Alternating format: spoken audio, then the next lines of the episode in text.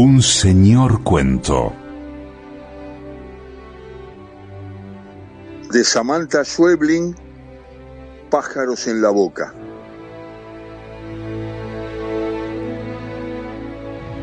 Apagué el televisor y miré por la ventana. El auto de Silvia estaba estacionado frente a la casa con las balizas puestas. Pensé si había alguna posibilidad real de no atender, pero el timbre volvió a sonar. Ella sabía que yo estaba en casa. Fui hasta la puerta y abrí. Silvia, hola, dijo ella, y entró sin que yo alcanzara a decir nada. Tenemos que hablar. Señaló el sillón y obedecí, porque a veces, cuando el pasado toca la puerta, me trata como hace cuatro años. Sigo siendo un imbécil. No va a gustarte, es, es fuerte, miró su reloj. Es sobre Sara. Siempre es sobre Sara.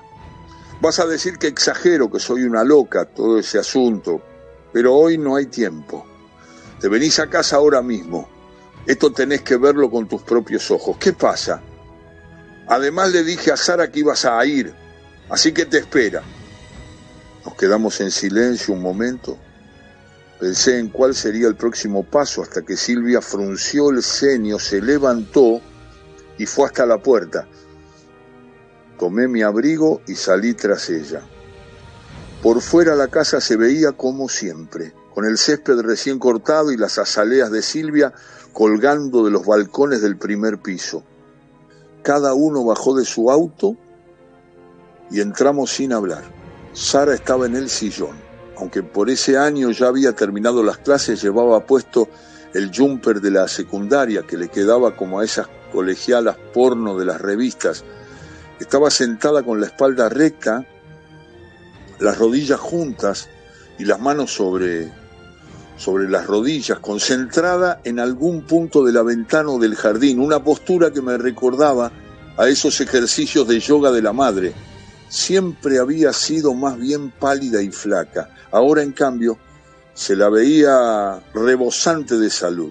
Sí, sus piernas y sus brazos parecían más fuertes, como si hubiera estado haciendo ejercicio unos cuantos meses. El pelo le brillaba y tenía un leve rosado en los cachetes. Cuando me vio entrar sonrió y dijo, Hola papá. Aunque mi nena era realmente una dulzura, dos palabras alcanzaban para entender que algo estaba mal en esa chica, algo seguramente relacionado con la madre. A veces pienso que quizá debía habérmela llevado conmigo, pero casi siempre pienso que no. A unos metros del televisor junto a la ventana había una jaula. Era una jaula para pájaros de unos 70, 80 centímetros. Colgaba del techo, vacía. ¿Qué es eso? Dijo Sara y sonrió. Una jaula. Silvia me hizo una seña para que la siguiera a la cocina. Fuimos hasta el ventanal y ella se volvió para verificar que Sara no nos escuchara. Seguía erguida en el sillón mirando hacia la calle como si nunca hubiéramos llegado. Silvia me habló en voz baja. Mira, vas a tener que tomarte esto con calma. Déjame de joder, ¿qué pasa? La tengo sin comer desde ayer. ¿Me estás cargando? Para que lo veas con tus propios ojos. Ah, estás loca. Dijo que regresaríamos al living y me señaló el sillón. Me senté frente a Sara. Silvia salió de la casa y la vimos cruzar el ventanal y entrar al garage. ¿Qué le pasa a tu madre? Sara levantó los hombros dando a entender que no lo sabía. Su pelo negro y lacio estaba atado en una cola de caballo con un flequillo que le llegaba casi hasta los ojos. Silvia volvió con una caja de zapatos. La traía derecha con ambas manos como si se tratara de algo delicado. Fue hasta la jaula, la abrió, sacó de la caja un gorrión muy pequeño del tamaño de una pelota de golf, lo metió dentro de la jaula y la cerró. Tiró la caja al piso y la hizo a un lado de una patada junto a otros nueve o diez cajas similares que se iban sumando bajo el escritorio. Entonces Sara se levantó, su cola de caballo brilló a un lado y otro de su nuca y fue hasta la jaula dando un salto de por medio, como hacen las chicas que tienen cinco años menos que ella. De espaldas a nosotros, poniéndose en puntas de pie, abrió la jaula y sacó el pájaro. No pude ver qué hizo. El pájaro chilló y ella forcejeó un momento, quizá porque el pájaro intentó escaparse. Silvia se tapó la boca con la mano cuando Sara se volvió hacia nosotros y el pájaro ya no estaba. Tenía la boca, la nariz, el mentón y las dos manos manchados de sangre. Sonrió avergonzada. Su boca gigante se arqueó y se abrió, y sus dientes rojos me obligaron a levantarme de un salto. Corrí hasta el baño, me encerré y vomité en el inodoro. Pensé que Silvia me seguiría y empezaría con las culpas y las directivas desde el otro lado de la puerta, pero no lo hizo. Me lavé la boca y la cara y me quedé escuchando frente al espejo. Bajaron algo pesado del piso de arriba. Abrieron y cerraron algunas veces la puerta de entrada. Sara preguntó si podía llevar con ella la foto de la repisa. Silvia contestó que sí. Su voz ya estaba lejos. Salí del baño tratando de no hacer ruido y me asomé al pasillo. La puerta principal estaba abierta de par en par. Silvia cargaba la jaula en el asiento trasero de mi coche. Di unos pasos con la intención de salir de la casa gritándoles unas cuantas cosas, pero Sara salió de la cocina hacia la calle y me detuvo, me detuve en seco para que no me viera. Se dieron un abrazo. Silvia la besó y la metió en el asiento del acompañante. Esperé a que volviera y cerrara la puerta. ¡Qué mierda! ¿Te la llevas? Fue hasta el escritorio y empezó a aplastar y doblar las cajas vacías. Dios santo, Silvia, tu hija come pájaros. No puedo más. Come pájaros. ¿La hiciste ver? ¿Qué mierda hace con los huesos? Silvia se quedó mirándome desconcertada. Supongo que los traga también.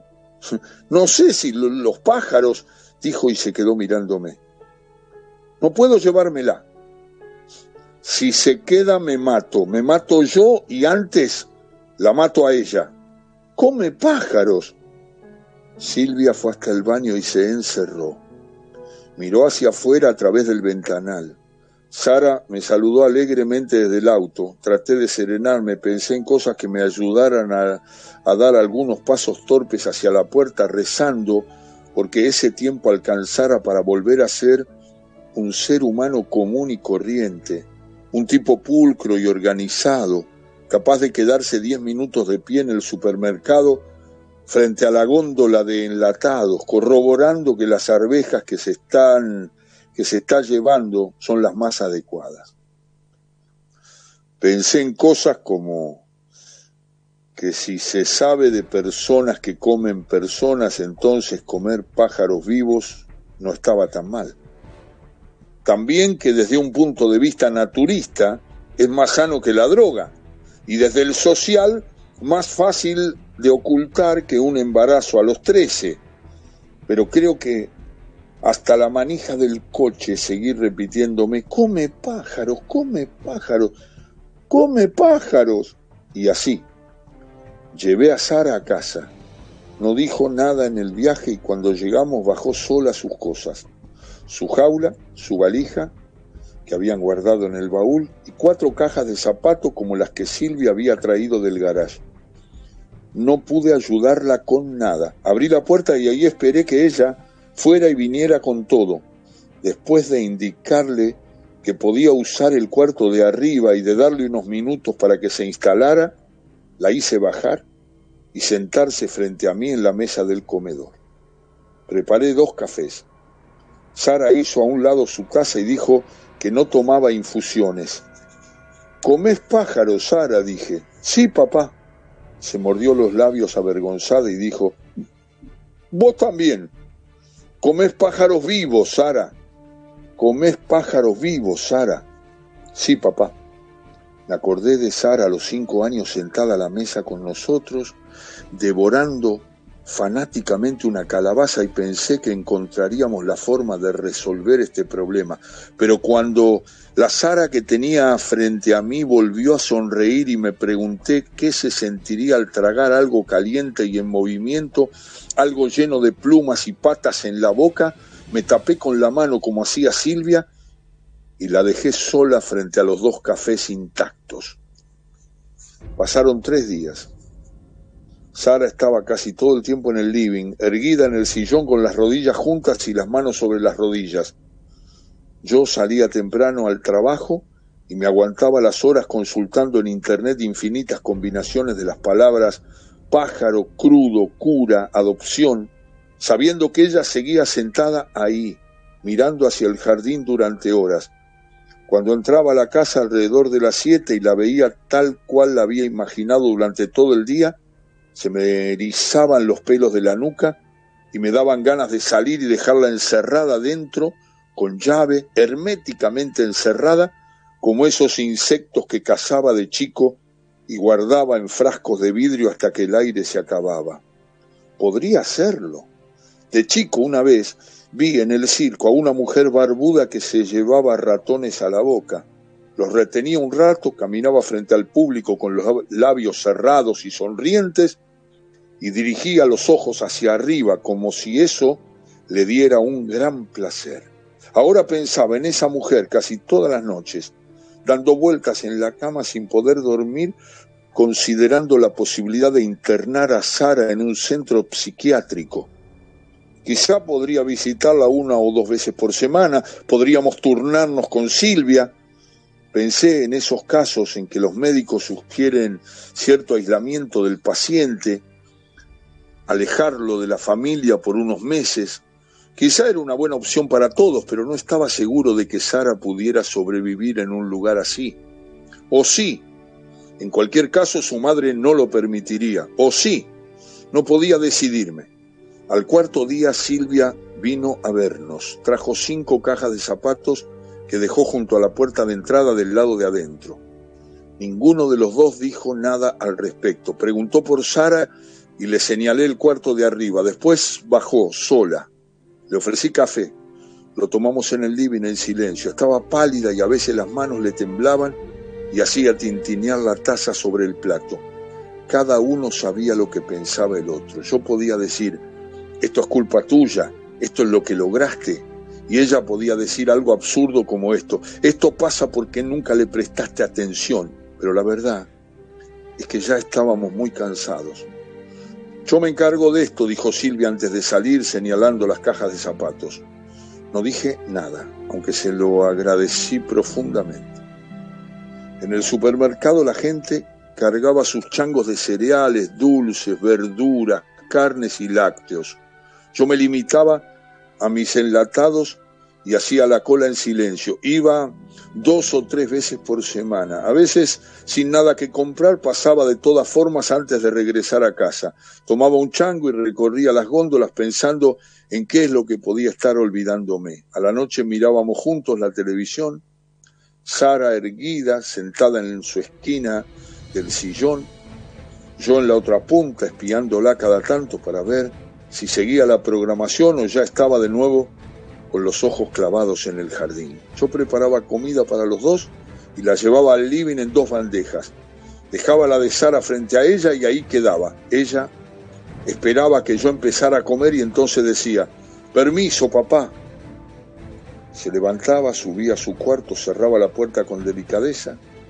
La primera vez bajé el volumen del televisor y esperé en silencio se escuchó un chillido agudo y corto.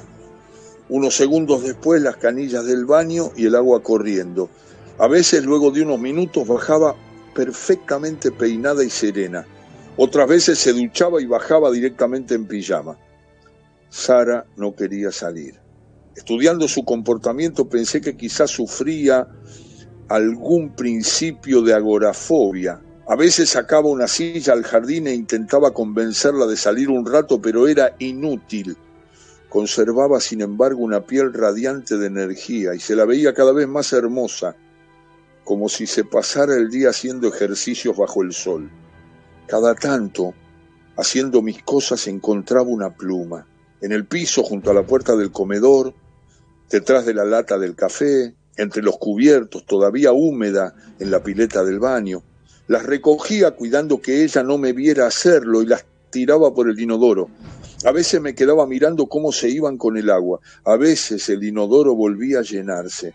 El agua se aquietaba de nuevo y yo todavía seguía ahí mirando pensando en si sería necesario regresar al supermercado, en si se justificaba llenar los changos de tanta basura, pensando en Sara, en qué es lo que habría en el jardín.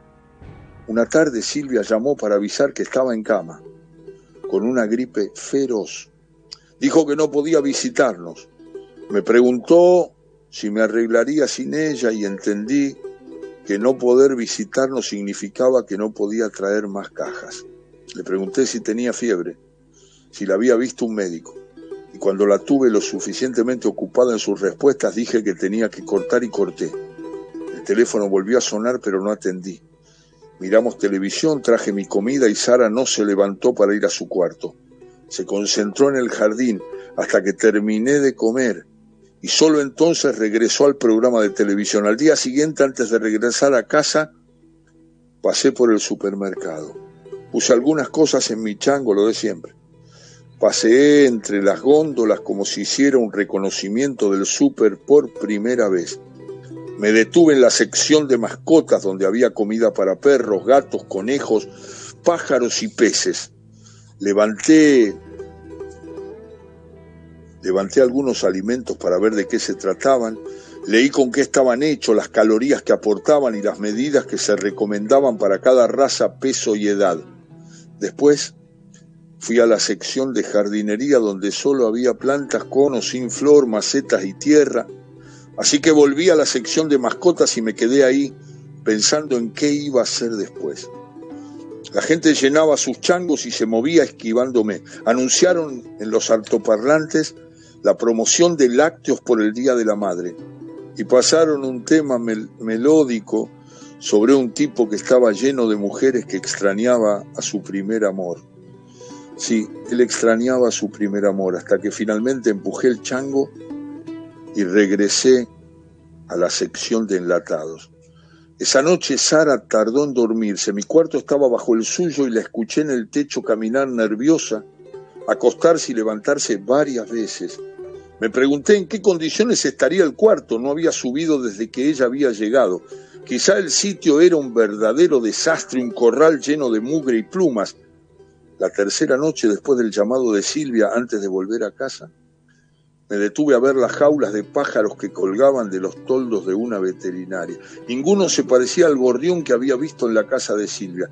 Eran de colores y en general un poco más grandes. Estuve ahí un rato hasta que un vendedor se acercó a preguntarme si estaba interesado en algún pájaro. Dije que no, que de ninguna manera, que solo estaba mirando. Se quedó cerca moviendo cajas, mirando hacia la calle. Después entendió que realmente no compraría nada y regresó al mostrador. En casa Sara esperaba en el sillón, erguida en su ejercicio de yoga. Nos saludamos. Hola Sara, hola papá. Estaba perdiendo sus cachetes rosados y ya no se la veía tan bien como en los días anteriores. Preparé mi comida, me senté en el sillón, encendí el televisor. Después de un rato, Sara dijo, papi, tragué lo que estaba masticando y bajé el volumen, dudando de que realmente me hubiera hablado. Pero ahí estaba, con las rodillas juntas y las manos sobre las rodillas mirándome. ¿Qué? dije. ¿Me querés? Hice un gesto con la mano acompañado de un asentimiento. Todo en su conjunto significaba que sí, que por supuesto, era mi hija, ¿no? Y aún así, por las dudas, pensando sobre todo en lo que mi ex mujer hubiera considerado lo correcto, dije, sí, mi amor, claro. Entonces Sara sonrió una vez más y miró el jardín durante el resto del programa. Volvimos a dormir mal ella paseando de un lado a otro de la habitación, yo dando vueltas en mi cama hasta que me quedé dormido. A la mañana siguiente llamé a Silvia, era sábado, pero no atendía el teléfono. Llamé más tarde y cerca del mediodía también, dejé un mensaje. Sara estuvo toda la mañana sentada en el sillón mirando hacia el jardín. Tenía el pelo un poco desarreglado y ya no se sentaba tan erguida. Parecía muy cansada. Le pregunté si estaba bien y dijo, sí, papá. ¿Por qué no salís un poco al jardín? No, papá. Pensando en la conversación de la noche anterior, se me ocurrió que podría preguntarle si me quería, aunque enseguida me pareció una estupidez. Volví a llamar a Silvia. Dejé otro mensaje. En voz baja, cuidando de que Sara no me escuchara, dije en el contestador, es urgente, por favor. Esperamos sentados cada uno en su sillón con el televisor encendido. Una hora más tarde Sara dijo, Permiso, papá. Se encerró en su cuarto, apagué el televisor para escuchar mejor. Sara no hizo ningún ruido. Decidí que llamaría a Silvia una vez más. Levanté el tubo y cuando escuché el tono corté. Fui con el auto hasta la veterinaria. Busqué al vendedor y le dije que necesitaba un pájaro chico, el más chico que tuviera. El vendedor abrió un catálogo de fotografías y dijo que los precios y la alimentación variaban de una especie a la otra. ¿Le gustan los exóticos o prefiere algo más hogareño? Golpeé la mesada con la palma de la mano, algunas cosas saltaron sobre el mostrador y el vendedor se quedó en silencio mirándome. Señalé un pájaro chico, oscuro, que se movía nervioso de un lado a otro de su jaula. Me cobraron 120 pesos y me lo entregaron en una caja cuadrada de cartón verde con pequeños orificios calados alrededor, una bolsa gratis de alpiste que no acepté y un folleto del criadero con la foto del pájaro en el frente. Cuando volví, Sara seguía encerrada. Por primera vez desde que ella estaba en casa subí y entré al cuarto. Estaba sentada en la cama frente a la ventana abierta. Me miró. Ninguno de los dos dijo nada. Se la veía tan pálida que parecía enferma. El cuarto estaba limpio y ordenado, la puerta del baño entornada. Había unas veinte cajas de zapatos sobre el escritorio desarmadas, de modo que no ocuparán tanto espacio, y apiladas prolijamente unas sobre otras. La jaula colgaba vacía cerca de la ventana.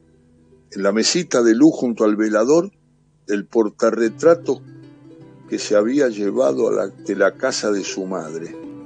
El pájaro se movió y sus patas se escucharon sobre el cartón, pero Sara permaneció inmóvil Dejé la caja sobre el escritorio y sin decir nada salí del cuarto y cerré la puerta. Entonces me di cuenta de que no me sentía bien. Me apoyé en la pared para descansar un momento. Miré el folleto del criadero que todavía llevaba en la mano. En el reverso había información acerca del cuidado del pájaro y sus ciclos de procreación. Resaltaban la necesidad de la especie de estar en pareja en los periodos cálidos y las cosas que podían hacerse para que los años de cautiverio fueran lo más ameno posible. Escuché un chillido breve y después la canilla de la pileta del baño. Cuando el agua empezó a correr me sentí un poco mejor y supe que de alguna forma me las ingeniaría para bajar las escaleras misterioso y valioso cuento de Samantha Schweblin. Se llama Pájaros en la boca y sigo diciendo que es una cuentista, una escritora, que es heredera de esa prestigiosa tradición literaria. Está en la línea de Carver, ¿no? Y de Flannery O'Connor maneja el lenguaje de una forma extraordinaria. La prosa es sobria, ¿no? Y eficaz, al servicio de historias que se mueven en el límite entre lo real y lo fantástico. Son perturbadores los cuentos. Este, muy perturbador, pertenece al libro Pájaros en la boca y otros cuentos de Samantha Schweblin, una mujer argentina que nació en 1978 y que para mí no tiene techo en la proyección de su literatura y de sus cuentos. Este es misterioso y preocupante. Lo compartimos hoy donde quiera que estés, de Samantha Schäublin, Pájaros en la boca. Un señor cuento.